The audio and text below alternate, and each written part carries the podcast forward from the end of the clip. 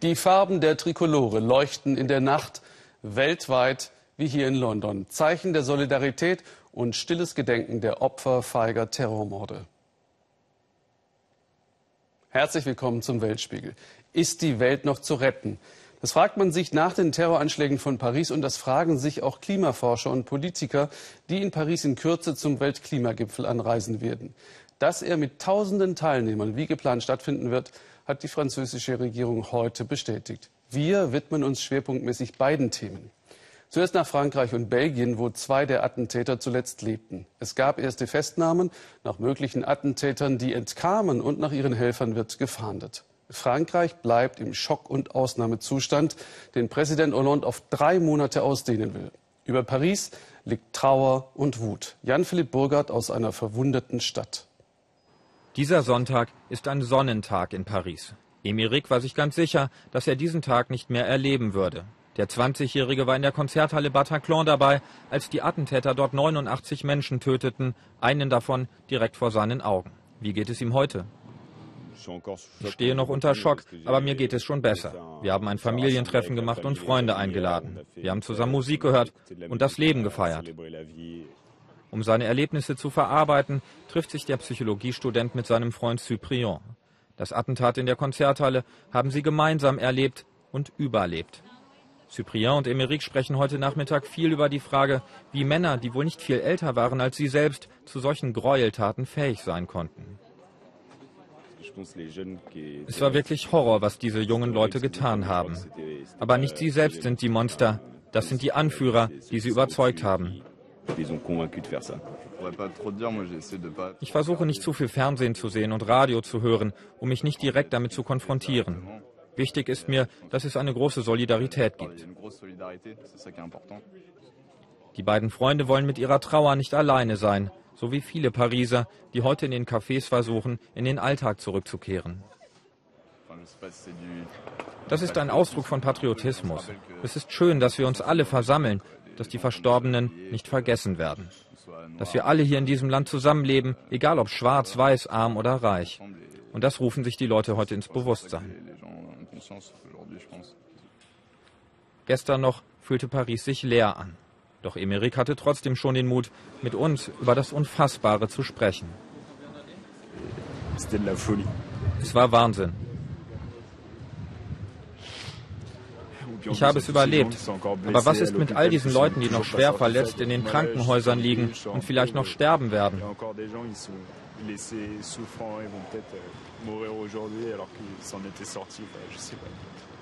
Und dann habe ich in den sozialen Netzwerken so viele Fotos von Leuten gesehen, die vermisst wurden. Angehörige fragten, wo ist meine Schwester, wo ist mein Bruder? Ich habe keine Neuigkeiten. Einmal habe ich jemanden erkannt. Ich glaube, er war tot.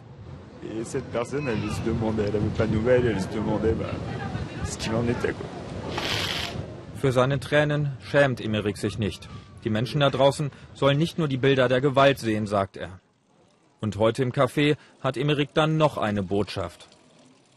Liebe. Wir leben alle auf demselben Planeten, im selben Land, im selben Viertel. Matthias Wirth steht in Paris vor der Kathedrale Notre Dame. Dort wird zur Stunde der Opfer gedacht. Vor einer Stunde haben die Glocken von Notre Dame geläutet. Der Erzbischof von Paris hatte die Trauernden in seine Kathedrale eingeladen um der Opfer der Attentats zu gedenken. Und es sind hier sehr, sehr viel Menschen, mehr Menschen gekommen, als man gerechnet hätte. Die Kirche ist voll. Es herrschen aber auch hier Sicherheitsmaßnahmen rund um die Kathedrale. Matthias, wie geht es den vielen Verletzten?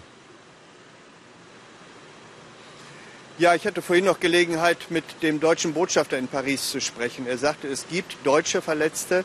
Es gibt bestätigt einen unter den toten Opfern der Attentate. Wie es ihnen konkret geht, wissen wir nicht. Wir wissen nur, dass sie sehr schwer verletzt waren. Vorhin hat ein Arzt, der in der Nacht Verletzte behandelt hat, gesagt, ein Drittel von ihnen seien sehr schwer verletzt gewesen. Sie hätten sofort operiert werden müssen. Ich habe in der Nacht auch daneben gestanden. Das sah aus wie in einem Krieg. Und auch der Arzt sagte, das, was ich da gesehen habe, er selbst war in Afghanistan im Einsatz auch, das sieht aus wie Kriegswunden drei Terrorteams koordinierte Einsätze. Was wissen Sie über die Täter? Wie ist der Stand der Ermittlungen? Ja, zunächst war ja gesagt worden, alle Attentäter seien ums Leben gekommen, sie hätten sich in die Luft gesprengt oder seien erschossen worden. Mittlerweile geht man davon aus, dass Attentäter wahrscheinlich doch entkommen sind. Offenbar haben sie in drei Gruppen agiert. Zwei dieser Gruppen, das sind diese sieben, die mittlerweile tot sind, aber man geht davon aus, dass mindestens zwei Attentäter oder Helfershelfer mit einem weiteren Fahrzeug fliehen konnten und nun auf freiem Fuß sind. Man hat inzwischen einen Verdächtigen, man weiß nicht, ob er am Attentat beteiligt war oder Helfershelfer war, zur Fahndung ausgeschrieben. Aber die Hinweise verdichten sich, dass es mehr Attentäter gegeben hat. Ja, und einer der Selbstmordattentäter, das liest man hier in Deutschland vor dem Stadion, der wollte eigentlich ins Stadion eindringen. Ein zweiter sollte draußen warten und dann, wenn die Menschen fliehen, seinen Sprengstoffgürtel zünden. Matthias, Präsident Hollande hat die schlimmsten Anschläge in der Geschichte Frankreichs einen Kriegsakt genannt. Was bedeutet das für die Zukunft, wenn Hollande erklärt, wir werden erbarmungslos zurückschlagen? Frankreich hat ja in den Emiraten und Jordanien jeweils sechs Kampfjets stationiert. Die flogen seit September 1285 Einsätze gegen den IS, die meisten im Irak und nur zwei in Syrien. Ja, und er hat heute verkündet, dass er den Ausnahmezustand über das ganze Land um mindestens drei Monate verlängern wäre eine vollkommen ungewöhnliche Maßnahme. Das hat es bisher noch nicht gegeben. Gleichzeitig hat der französische Verteidigungsminister erklärt, dass er sich bereits mit seinem Amtskollegen aus den USA auf militärische Maßnahmen geeinigt hätte. Es war nicht zu erfahren, was damit gemeint ist. Aber hier glaubt man eigentlich nicht, dass das sehr lange dauern wird, bis Frankreich reagiert. Danke, Matthias Wirt nach Paris.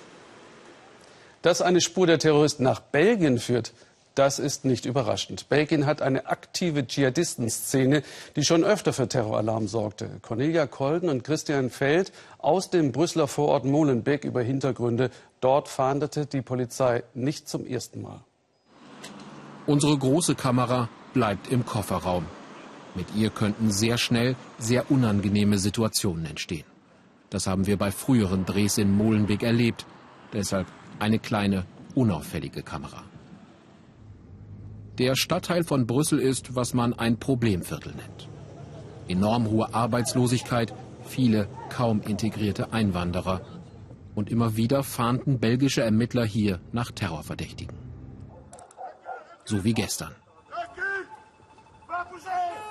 Zugriff in Molenbeek. Die belgische Polizei nimmt sieben Männer fest, zumindest einer soll am Freitag in Paris gewesen sein, auch mehrere Wohnungen werden durchsucht. Die Festnahmen muss man in Verbindung sehen mit dem Auto, dem grauen VW Polo, der Freitagnacht am Bataclan Musiktheater gefunden wurde, so der Justizminister. Das Auto war in Belgien gemietet worden und es scheint so, dass der Mann, der es gemietet hat, ein Belgier war. Oder ein Franzose, der in Belgien gelebt hat. Was ist da los in Molenbeek? Ist der Stadtteil ein Rückzugsort für Islamisten? Heute Vormittag sind wir verabredet mit Claude Moniquet. Der frühere Geheimdienstmann ist ein profilierter Kenner der belgischen Szene, die er seit Jahrzehnten verfolgt. Wir hatten schon damals Zellen, die über Molenbeek agiert haben. Zellen für den Dschihad in Bosnien, für den Dschihad in Afghanistan und jetzt eben für den Islamischen Staat. Das ist leider keine Überraschung, sondern hier ist lokal bei einer Minderheit eine Kultur entstanden, die allerdings sehr präsent ist und in dem Maße mächtiger wird, wie Staat und Polizei sich zurückziehen. Immer wieder sorgen im kleinen Belgien Islamisten für Schlagzeilen. Im Januar 2015 nehmen die Behörden in Verviers eine Terrorzelle hoch. Bei der Erstürmung werden zwei Dschihadisten getötet. Nach einer Schießerei in einem Thaleszug nach Paris führt die Spur nach Molenbeek. Genau wie im Mai 2014. Im Jüdischen Museum in Brüssel tötet Mehdi Nemouche vier Menschen. Der Franzose hatte in Molenbeek gelebt. Ein lange bekanntes Problem also. Warum passiert nichts? Claude Moniquet macht die örtlichen Politiker in Molenbeek verantwortlich. Die hätten bewusst zugeschaut, wie radikale Moscheen immer mächtiger wurden. Ich sage nicht, das waren Sympathisanten. Sie hatten Angst. Sie blieben untätig und haben die Polizei entmutigt, wenn die ihre Arbeit gemacht hat. In Molenbeek ist die Situation überhaupt nicht unter Kontrolle, sagt die belgische Regierung, und sie verspricht, hart durchgreifen zu wollen. Das begrüßt die Bürgermeisterin. Sie sagt aber auch, die Situation, dass Menschen zum Kämpfen nach Syrien ziehen, hat sich stabilisiert. Wir arbeiten sehr hart daran, diese gewalttätige Radikalisierung zu bekämpfen. Es sind Ankündigungen. Denen müssen in Molenbeek jetzt Taten folgen. Und einen flüchtigen Terrorverdächtigen hat Belgien eben zur Fahndung ausgeschrieben. Er sei sehr gefährlich. Frankreich lässt sich nicht einschüchtern. Der Weltklimagipfel Anfang Dezember wird also in Paris stattfinden. Tausende Teilnehmer und Aktivisten, viele Regierungschefs werden erwartet und endlich ein weltumspannendes Klimaschutzabkommen. Weit ab in Syrien zeigt sich, wie dringend das ist. Dort taut die Erderwärmung den permanent gefrorenen Boden zunehmend auf. Dadurch könnte zweimal so viel Klimakiller Kohlendioxid frei werden, wie jetzt schon in der Atmosphäre ist. Goline Atay und ihr Team flogen Stunden in einer alten Antonov nach Tscherski und wanderten durch knietiefen Schnee, um bei minus 27 Grad zwei Forscher bei ihrer Arbeit zu beobachten, Vater und Sohn. Sonnenaufgang in der Taiga. Alle paar Minuten verändert sich das Licht. Bald im Dezember wird die Sonne gar nicht mehr aufgehen. Die Polarnacht beginnt. Nikita Simov ist hier aufgewachsen, in der Einsamkeit der kältesten von Menschen bewohnten Region der Welt. Der Naturwissenschaftler will uns zeigen, wie atemberaubend schnell seine Heimat sich verändert. Überall kleine Zeichen, die Straßen voller Dellen, und schon am Winteranfang viel Schnee. Die Ozeane der Welt sind wärmer geworden. Es verdunstet mehr Wasser. Und deswegen fällt hier bei uns mehr Niederschlag. Der viele Schnee wiederum, der verstärkt das Auftauen des Permafrosts.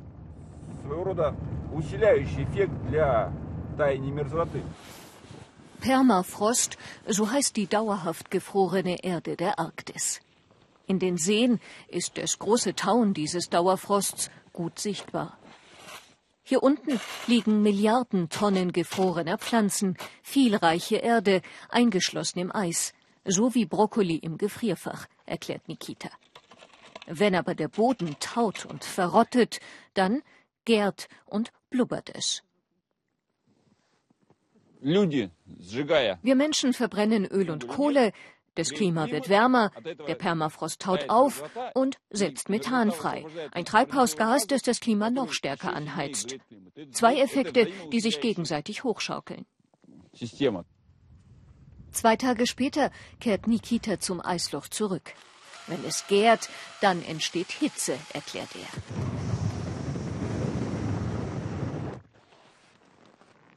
Ei, ei, Methan ist 23 mal schwerer als CO2. Es erwärmt die Atmosphäre 23 mal stärker. Die Wissenschaftsstation von Nikita Simov und seinem Vater Sergei liegt neben einer alten sowjetischen Fernsehanlage. Die beiden laden seit Jahren Klimaforscher aus den USA und Europa ein. Sergei nimmt uns mit zu einem Experiment. Überall hier versuchen die Forscher ihre Daten wie Puzzlesteine zusammenzulegen, um das Klima zu verstehen. Auf einem Stück Land hat Sergei dem Boden seine Geheimnisse entlockt. Mit Hilfe von Bulldozern entfernte er die Permafrostschicht. Die Eisadern sind geschmolzen, Erdhügel sind entstanden. Wenn das Klima wärmer wird, dann wird sich hier alles bald in so ein zerklüftetes Ödland verwandeln. Alle Ökosysteme werden vernichtet, alle Straßen und Siedlungen werden zerstört, Millionen Tonnen Schlamm werden in die Flüsse fließen, viele Fische werden verschwinden.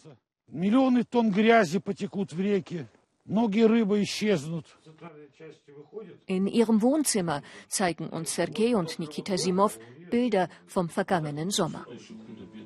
Eine Landschaft am Kalima-Fluss, der in den arktischen Ozean fließt. Die Ufer lösen sich auf. Der Boden ist eingesackt. Stück für Stück wandert der See Richtung Fluss. Das einst flache Land verwandelt sich. Erdhügel ragen hervor. Riesige Gruben und Senken entstehen.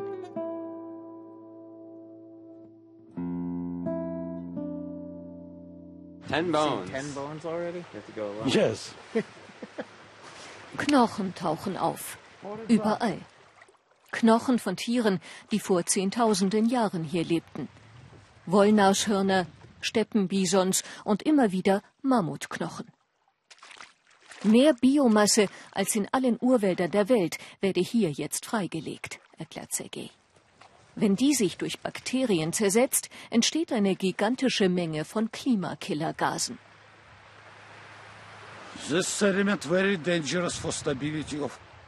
Diese Sedimente sind sehr gefährlich für das Klima unseres Planeten. Hier gibt es Graswurzeln, organische Stoffe, viele Tierexkremente und viele Bakterien. Das ist frische Erde jetzt. Sie war 30.000 Jahre lang eingefroren. Wenn sie schmilzt, fangen die Gräser an zu wachsen. Die Bakterien wachen auf.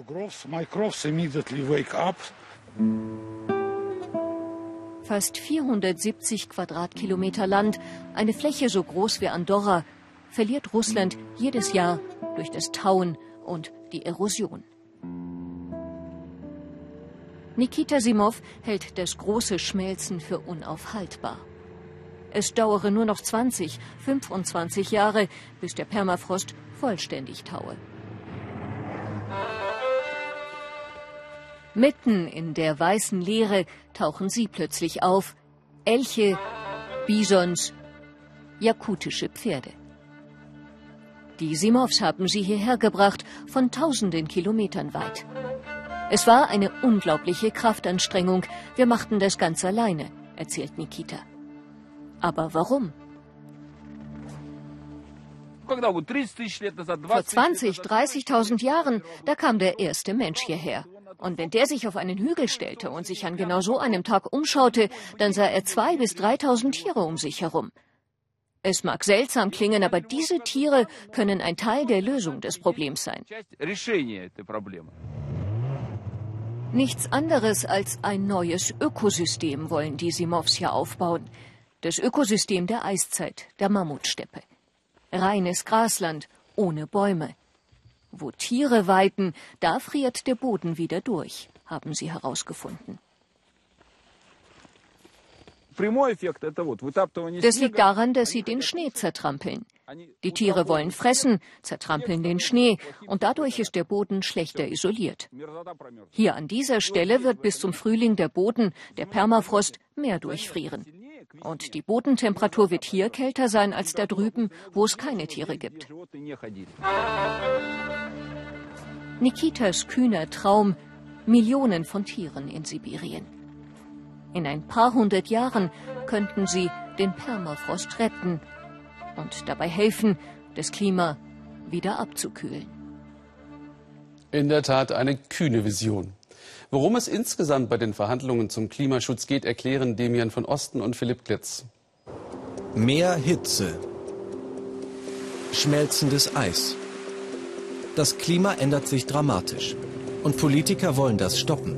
Mit dem sogenannten Zwei-Grad-Ziel. Demnach darf es auf der Erde verglichen mit vor der Industrialisierung höchstens zwei Grad wärmer werden. Und der CO2-Ausstoß soll gesenkt werden. Für eine saubere CO2-Bilanz bis Ende des Jahrhunderts sollen unter anderem Wälder gepflanzt und CO2 unter die Erde gepumpt werden. Die Europäer wollen einführen, die Klimaziele alle fünf Jahre zu überprüfen. Mittlerweile wird wahrgenommen, dass Klimawandel die Wirtschaft bedroht, die soziale und politische Sicherheit und ihre Entwicklung. Politiker werden sagen, es reicht, aber nicht um die Umwelt zu schützen, sondern um die Entwicklung ihrer eigenen Wirtschaft zu retten. Was können wir tun? Jeder Einzelne. Mit etwa 10 Tonnen pro Kopf und Jahr produziert ein Deutscher im Schnitt sechsmal so viel CO2 wie ein Inder. Und andere Länder? Etwa ein Viertel der weltweiten Treibhausgasemissionen stammt aus China, Tendenz steigend. Und die USA? Bis 2030 wollen sie ihre Emissionen um 30 Prozent senken und mehr auf erneuerbare Energien setzen. Das reicht nicht aus, um die Erderwärmung auch nur annähernd auf zwei Grad zu begrenzen. Und gerade die Amerikaner und dann hoffe ich auch die Chinesen müssen sich weiter bewegen und äh, noch couragiertere Ziele auf den Tisch legen. Die Weltbank mahnt, der Klimawandel könnte in den nächsten 15 Jahren zusätzliche 100 Millionen Menschen in die Armut treiben. Experten fordern deshalb Frühwarnsysteme für Überschwemmungen und zum Beispiel hitzeresistentes Getreide. Denn unkontrollierter Klimawandel schadet allen, arm wie reich. Ausgerechnet das reiche Kanada ist nicht gerade als Umweltengel bekannt. Vor allem die gewaltigen Ölsandprojekte verdunkeln die Umweltbilanz. Aber wenn Regierungen sündigen, bildet sich oft eine Gegenbewegung in großen Städten. Vancouver im Westen Kanadas, jetzt schon eine sehr lebenswerte Stadt, möchte bis 2020 die grünste Stadt der Welt werden. Wie und ob alle Bürgerinnen und Bürger da mitziehen, das hat Carsten Schwanke gecheckt. Mein erstes Mal. Aber mit freundlicher Hilfe klappt es schon. Ich glaube, das gibt es nur hier in Vancouver. Dass man mit dem Linienbus vorne dran sein Fahrrad transportieren lassen kann. Schräge Geschichte. Habe ich jedenfalls so noch nie gesehen. In keiner Stadt der Welt. Aber genau deshalb bin ich hier. In Vancouver soll alles schnell gehen. Innerhalb von 100 Jahren wurde aus einem verschlafenen Goldgräbernest eine der am schnellsten wachsenden Städte. Pro Rad kontra Auto. In den letzten fünf Jahren haben sie die Innenstadt großzügig mit breiten Fahrradtrassen ausgestattet. Die Autofahrer mussten zähneknirschend eine Spur abgeben.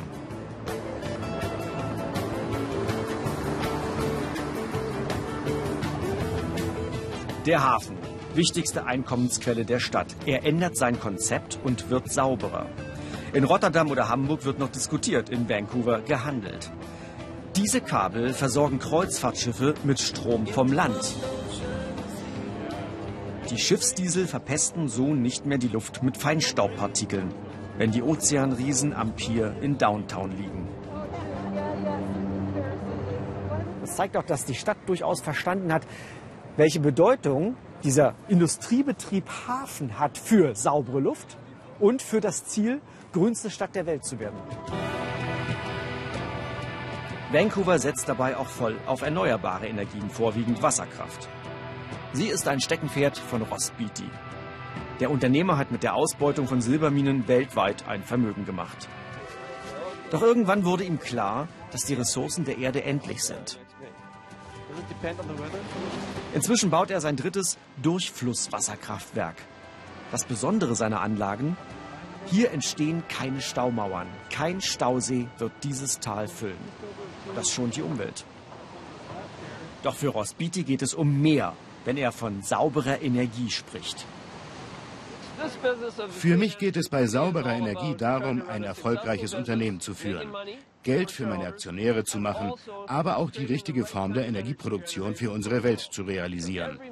Jedes Megawatt, das wir mit sauberer Energie erzeugen, ist ein Megawatt, für das wir keine Kohle, kein Öl, kein Gas verbrennen müssen. Wir tun also etwas sehr Gutes für die Welt, für meine Kinder und für das Geschäft. So macht man saubere Energie erfolgreich als Geschäft. Auf den ersten Blick kein gutes Geschäft ist es, auf dem teuersten Grund und Boden hier in Downtown Vancouver Radieschen zu züchten. Das Konzept klingt verrückt. Gemüse- und Obstproduktion auf einem Parkplatz des Olympiastadions von 2010. Die Stadtfarmer sind begeistert. Sie tragen die grüne Idee direkt in die City und zeigen, wie ökologische Nahrungsmittel entstehen. Weg von Massenproduktion und Pestiziden. Wir brauchen nicht nur Parks und Picknickplätze, sagen die Öko-Enthusiasten. Gesunde Nahrungsproduktion ist mindestens so wichtig. Und die Stadt unterstützt das Projekt. Sie verlangt als Pacht für die Fläche nur einen Dollar pro Jahr. Die Erde für die Street Farms kommt aus dieser neuen Kompostieranlage. Hier wird in großem Stil Biomüll wiederverwertet. Was für uns in Deutschland zum Alltag gehört, für Nordamerika ist es ganz neu. Der Kompost soll dazu beitragen, das immense Müllproblem zu lösen und die Mülldeponien um über 50 Prozent zu entlasten. Doch erst seit diesem Jahr, seit 2015, wird der Müll in Vancouver überhaupt getrennt. Und ich muss hier meinen Kaffee noch immer aus einem Wegwerfbecher trinken. Alles klappt also noch nicht. Das Verkehrsproblem längst nicht gelöst. Staus sind an der Tagesordnung. Busse und Bahnen am Limit. Hier soll weiter investiert werden. Deshalb gab es dazu in diesem Jahr ein Referendum. Im Kern ging es darum, ob die Menschen bereit sind, 0,5 Prozentpunkte höhere Steuern zu zahlen. Für neue Fahrradwege, U-Bahn-Trassen und Buslinien. Aber dieses Referendum, das ja für diesen Greenest City Action Plan total wichtig ist, das wurde von der Bevölkerung von Vancouver mehr als deutlich abgelehnt. Ein Rückschlag, der zeigt, auch im fortschrittlichen Vancouver gibt es starke Kräfte, die sich gegen Veränderungen sträuben. Einer, der über den Tellerrand hinaussieht, prangt auf dieser Mauer der Berühmtheiten. David Suzuki, Träger des alternativen Nobelpreises. Mit ihm bin ich in seinem Haus verabredet. Ich will wissen, wo er die Lösung sieht. Bei den weltweiten Klimakonferenzen oder lokalen Aktivitäten wie hier in Vancouver.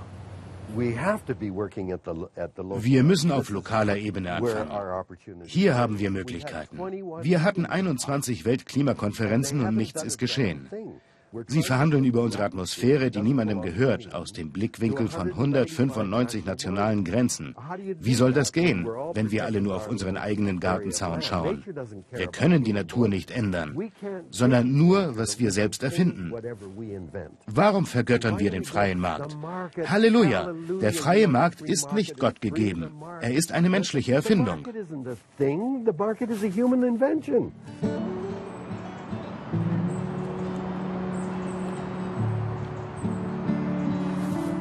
Dieser Urwald hier ist in Wirklichkeit der Stadtpark von Vancouver, Stanley Park. Die Geräusche aus der Stadt sind bis hierher zu hören. Downtown ist nur ein paar hundert Meter entfernt. Das zeigt doch, wie nah hier die Menschen auch im Alltag an der Natur sind. Und ob Vancouver die Nummer eins wird, die grünste Stadt der Erde, ist letztlich egal. Denn ihr eigentliches Ziel ist die nachhaltige Stadt. Null CO2-Emissionen, null Abfall. Die Folgen des Klimawandels, sie sind neben Krieg auch einer der Gründe für Flucht. Eben erst hat die EU beim Afrika-Gipfel mehr für mehr versprochen. Nicht für ein menschenwürdiges Dasein, sondern mehr Geld für mehr Kontrolle der Migration. Ein Prinzip, das Spanien bereits seit Jahren anwendet, ohne laut darüber zu sprechen. Aus Westafrika kamen früher pro Jahr Zehntausende übers Meer nach Europa, und zwar über Senegal und Mauretanien, zuerst auf die Kanarischen Inseln und weiter aufs spanische Festland. Inzwischen wählen kaum noch Flüchtlinge die Route, und wer es schafft, wird zurückgeschickt. Wie das geht? Spanien hat erreicht, dass eigene Polizisten in Mauretanien patrouillieren, und Stefan Schaaf hat sie begleitet.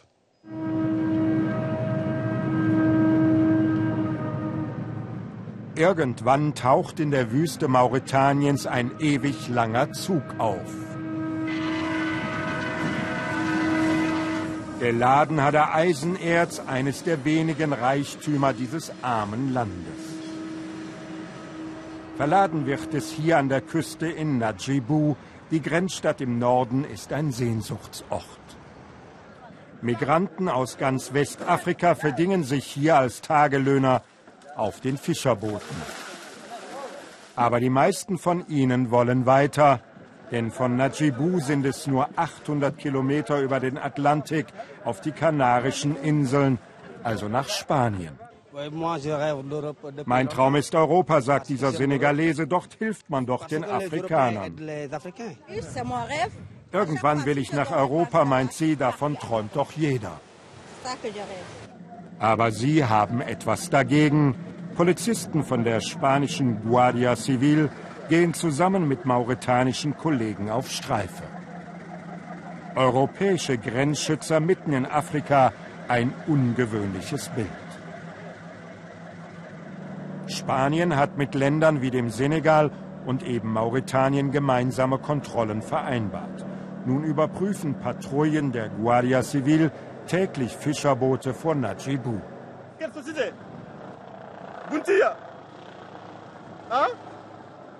Vor zehn Jahren ging es hierzu wie heute im Mittelmeer. Zehntausende Afrikaner versuchten die gefährliche Überfahrt auf die Kanaren. Doch in diesem Jahr waren es nur noch ganze 300. Der Seeweg nach Spanien ist blockiert. Wir haben den Flüchtlingsstrom an dieser Stelle in der Tat bremsen können. Und wir helfen den einheimischen Behörden, Maßnahmen vor allem gegen die Schlepperorganisationen zu ergreifen. Ein europäischer Vorposten in Afrika, Operation Seepferdchen nennt sich das Programm, das auch von der EU-Behörde Frontex mitfinanziert wird. Mauretanien erhält Geld und militärische Ausrüstung, damit es seine Grenzen sichert, obwohl es nach westlichen Vorstellungen nicht wirklich eine echte Demokratie ist. Früher waren es noch Tausende Illegale, die nach Europa wollten. Doch dank der Zusammenarbeit mit den Spaniern kommt das heute so gut wie gar nicht mehr vor.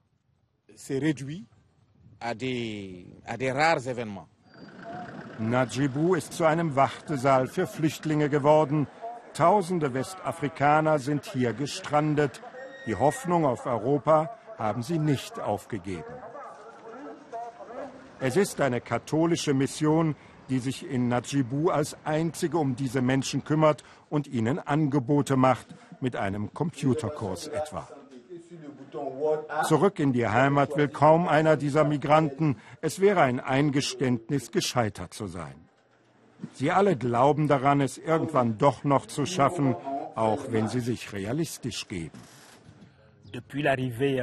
Seit es die Guardia Civil gibt, kommt man nicht mehr nach Spanien, sagt Jean Ateba aus Kamerun. Klar wissen wir von der Krise bei euch, aber trotzdem wollen alle hier weiter nach Europa. Einen Saal weiter zeigt uns Pater Paschel einen Nähkurs. Finanziert werden diese Kurse nur durch Spenden. Hier findet der Priester aus dem Kongo, könnte sich die Europäische Union eigentlich auch engagieren. Die Europäer wollen nur Grenzen sichern, aber sie sollten auch daran denken, Entwicklung in den Ländern zu fördern, aus denen die Migranten kommen. Der Auftrag der 30 Beamten von der Guardia Civil ist eindeutig, sie sollen die Grenzen dicht machen. Seit etwa einem Jahr gehören dazu auch Patrouillen an Land. Die Gespräche mit den Fischern sind für die Polizisten wichtig, so bildet sich Vertrauen. Und manches Mal bekommen sie auch wichtige Hinweise, etwa auf geplante Aktionen von Schleppern. Die Beamten sehen in ihrer Arbeit nicht nur ein Modell für Westafrika, sondern durchaus auch für andere Regionen, etwa im Mittelmeer. Wir haben gezeigt, dass wir die Grenzen effizient in Spanien und auch hier überwachen können. Das ist auch in anderen Teilen der Welt denkbar. Europäische Grenzschützer in Afrika, das findet in Mauretanien nicht nur ungeteilte Zustimmung. Menschenrechtler in Najibu kritisieren, dass ihr Land nun von den Europäern gezwungen würde, die eigenen Grenzen dicht zu machen. Dabei sei man immer ein Transitland für viele Afrikaner gewesen. Europas Politik ist nur auf die Sicherheit ausgerichtet. Die Präsenz der Europäer schränkt unsere Bewegungsfreiheit ein, also eines unserer fundamentalen Grundrechte. Mit den Patrouillen vor Mauretaniens Küste hat Spanien die Fluchtroute über den Atlantik erfolgreich gekappt. Die Guardia Civil verteidigt Europas Grenzen in Afrika. Ja, das ist so. In dieser Uniform steckt doch ein Europäer, der die EU repräsentiert. Wir schützen hier die Interessen jedes Mitglieds der Europäischen Union. Enge Zusammenarbeit mit afrikanischen Ländern, Präsenz vor Ort und Gelder von der EU. So will Spanien seine Flüchtlingskrise bewältigen. Spaniens Weg ist ein Weg. Er spielt sich in einer rechtlichen Grauzone ab. Und natürlich wird hier auch mit einem Präsidenten kooperiert, der auf Demokratie und demokratische Werte pfeift. Dafür bietet er Stabilität. Lassen Sie uns zum Schluss noch einmal gemeinsam für einige Momente der Stille nach Paris blicken. Mehr über die aktuellen Entwicklungen, über die Fahndung und auch über die Täter erfahren Sie gleich in einem Brennpunkt nach der Tagesschau. Wir sehen uns nächste Woche wieder.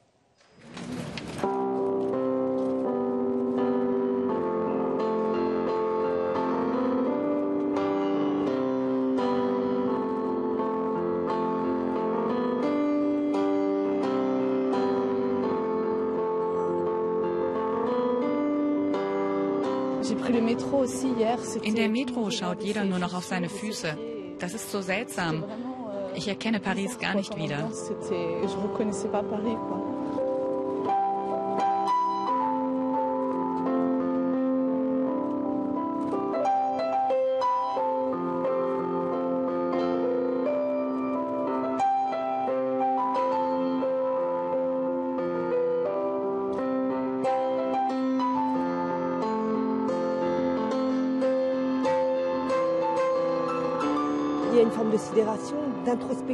Man blickt nach innen. Wir alle sind schockiert, verletzt, verstehen es nicht. Aber die Franzosen sind ein Volk, das immer wieder aufsteht.